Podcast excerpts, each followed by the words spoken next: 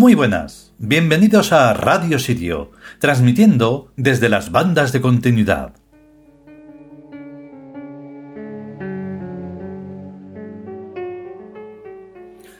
Y aquí estamos en esta tercera parte de este espantoso y complejísimo mundo que es el mundo unitario, que mm, hoy voy a confesarlo, estoy a punto, a punto estoy de dejarlo del todo porque es casi imposible poder hacerlo como me gustaría hacerlo. O sea, en cada uno de nosotros debe haber como unas, unas cuantas gentes, ¿no?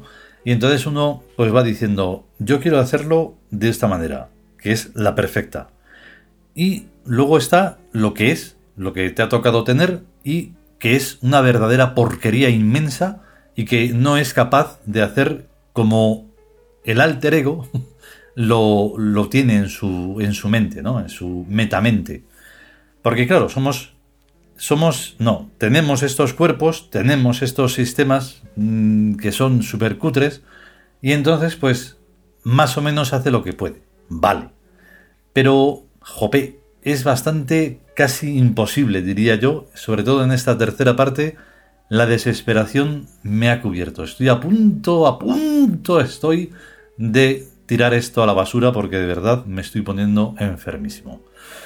Bien, después de esta de este desahogo que no debe hacerse, eh, debe hacerse. Porque si no, uno se está engañando, que es lo peor de todo, no es lo peor engañar a los demás. Los demás no se enteran absolutamente de nada. Esto solo es un ejercicio casi personal. Porque mm, precisamente de lo que vamos a hablar eh, va la cosa. Es más complejo de lo que parece. Venga, vamos con ello, va.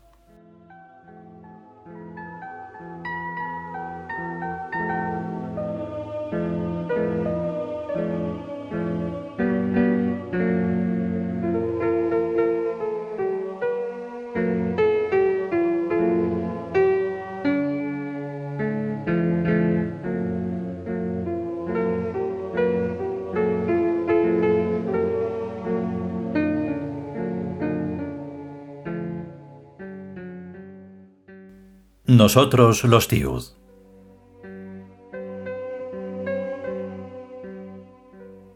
Decimoquinto capítulo.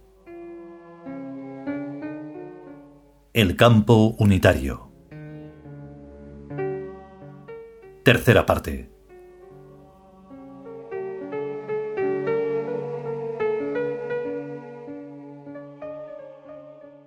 Hay poca gente, pero la hay, a la que el universo infinito le resulta chico, y a la que con la eternidad no tienen ni para empezar.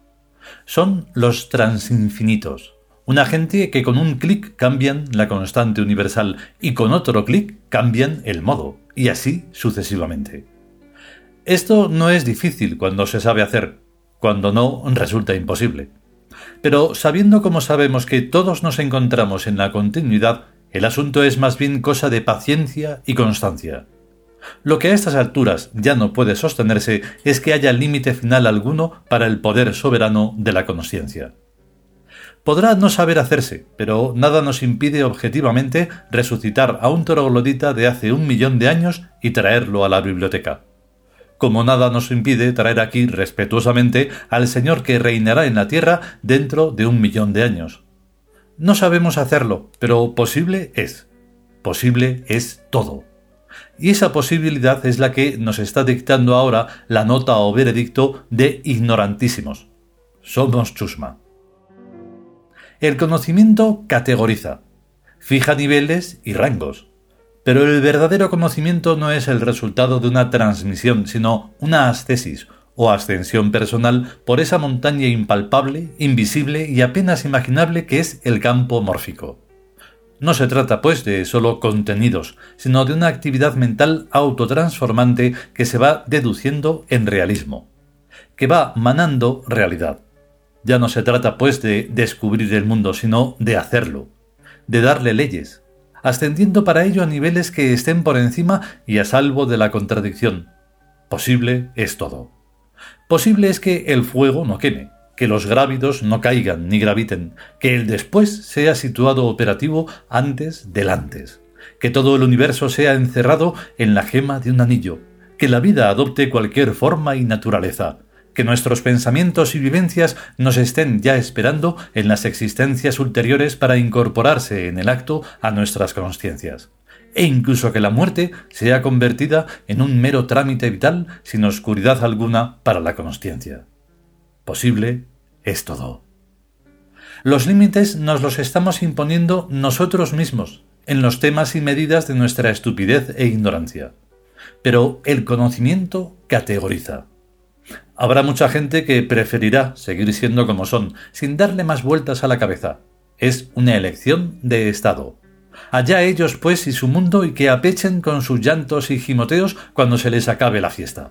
Y allá con ellos también sus corifeos de la solidaridad limosnaria. Así se podrán. Pero habrá gente también que se sienta abismalmente urgida a llegar a ser dioses, lo cual no es ni fácil ni difícil, sino otro modo de plantearse el problema existencial. Hasta ese momento la gente opta por lo que le gusta. A partir de ese momento la gente que se atreve a entrar en él opta por lo que le conviene. Son pues dos modos radicalmente diferentes de estar en el mundo, y de los cuales se derivan sendos mundos radicalmente distintos y con dos lenguajes incompatibles. Lo que a nosotros nos conviene es bastante evidente. Nos conviene el bien en todas sus formas, los bienes y riquezas, el bienestar, lo bello, lo armónico y lo amable, también lo heroico y lo sano, la inmortalidad, el poder mágico de la voluntad, la cortesía, el dinero mientras se use, la cultura, el aumento continuado de inteligencia, el arte y las artes, y todos los etcéteras que hacen digna y agradable la vida de los dioses. Por el contrario, y aunque nos guste, no nos conviene en absoluto ni el sexo, ni la familia, ni los niños chicos y demás parásitos, ni los impuestos, ni la miseria, ni lo pobre, ni lo enfermo, ni lo chabacano y vil, ni la gente hambrienta y piojosa ni lo feo, ni lo defectuoso, ni el vicio, ni lo vicioso, ni lo sucio, ni las juergas y orgías, ni la vagancia, ni ninguna doctrina hipócrita y mentirosa que pretenda arrancarnos nuestro dinero, ni ninguna de las innumerables formas del repugnante mal. Dicho así, queda muy nítida la separación de los dos campos, el de los mortales y el de los dioses. Y hay que optar, o se elige el bien o se elige el mal. Lo que en este juego no está permitido es querer hacer una ensalada de las dos cosas. No hay dualismo. El bien y el mal son sólo dos direcciones.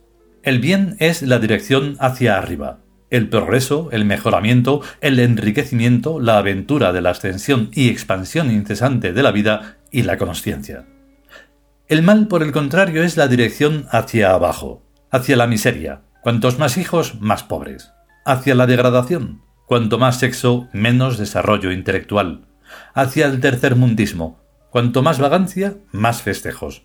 Hacia la abyección. Cuanto más mal se está en cualquier orden de cosas, más se empeora. Hacia los profundos infiernos de los suburbios más horrendos, donde hay de todo lo malo sin mezcla de bien alguno.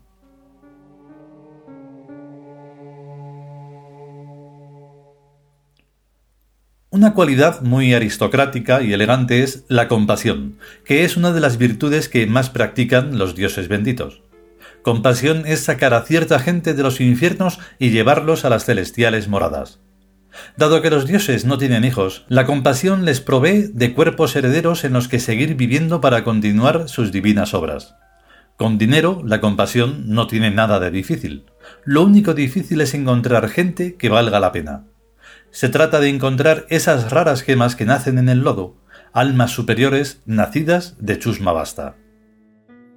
A verlas, haylas.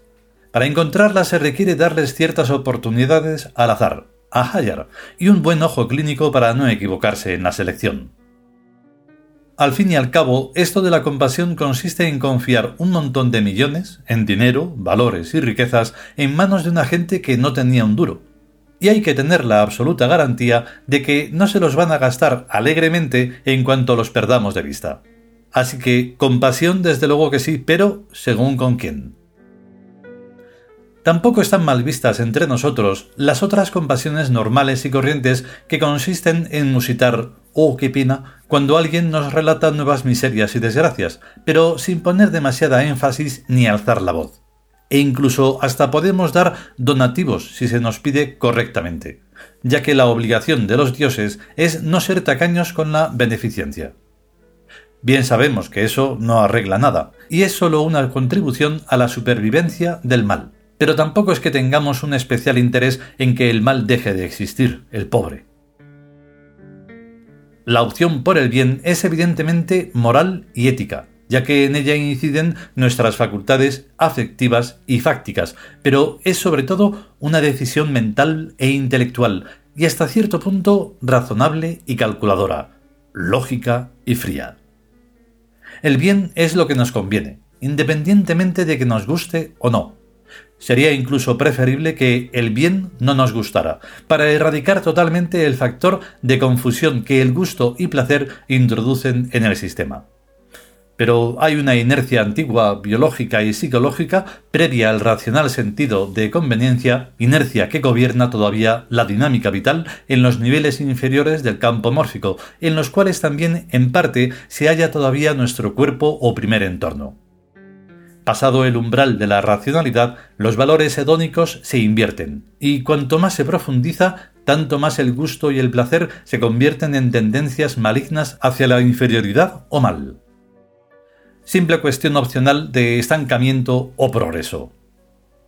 Conforme se va ascendiendo por la artificialidad y entrando en el campo de una segunda naturaleza, la conveniencia va siendo guiada cada vez más intensamente por un magnetismo placentero esencialmente mental y por completo antagónico al hedonismo psicobiológico.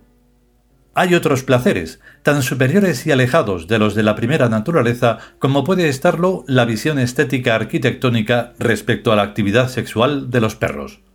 Es más, desde el nivel superior hedónico, los placeres comunes y vulgares no se ven como placeres, sino como añagazas y trucos de la biología para retener a ese tipo de seres en un estado de esclavitud y servidumbre a unos intereses metaespecíficos.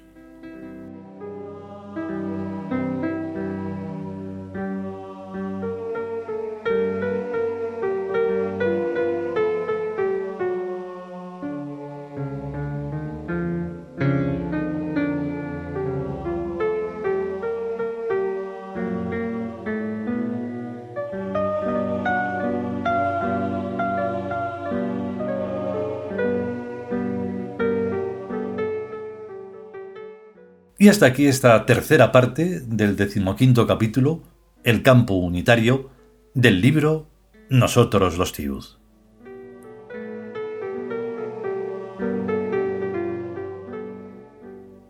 No, no, lo he hecho completamente tranquilo. No es de esas cosas que uno se arrepiente y dice, Dios mío, ¿pero qué he hecho? ¿Pero por qué he hecho eso? No, no, no, no. No, es, es así. O sea, digamos, todo esto puede ser más explicado de una forma más sencilla, pero tal y como está escrito, es como debe de estar escrito. O sea, no hay otra forma. No es que tú pienses que, ah, ya, sí, ya sé lo que es eso. ¿Tú qué vas a saber lo que es eso? Eso no tiene sentido. O sea, todo este pensamiento, que es súper complejo, no lo es porque yo lo esté diciendo y yo opine esto.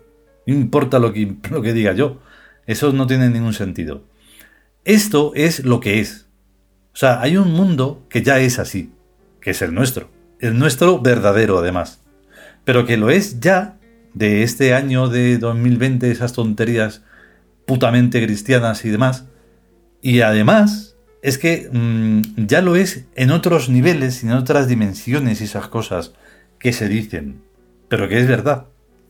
Entonces, claro, lo que molesta es estar en esa piltrafa de submundo humano repugnante y vil, y tener que ir mm, como sorteando todo eso y encima estar y parecer que se está bien. ¿Cómo se va a estar bien en esta situación, hombre? Eso no tiene sentido. En general, ya digo. Pero bueno, todo este universo que estamos planteando es el que debe de ser. Aquí esas ensaladas, evidentemente, que no se van a dar jamás. Y olvídate de ambigüedades y de tonterías. Eso con nosotros no va. Nunca va a ir. Y me estoy ya refiriendo incluso a gente del futuro del futuro, si es que existe. Porque tal y como está haciendo el bicho humano las cosas, es muy probable que nos estemos refiriendo ya incluso a otros mundos de otros tiempos, ¿vale? Eso hay que tenerlo en cuenta. Porque la delicadeza de las cosas no va con esta brutalidad de la humanidad tontiloca. En fin, me he enrollado mucho, lo sé. Si podemos y sobre todo si queremos, volveremos con la última parte, que ya está bien. Mientras tanto, pues a ser y a estar conscientes, a hacer el esfuerzo y a cuidarse. Hasta luego.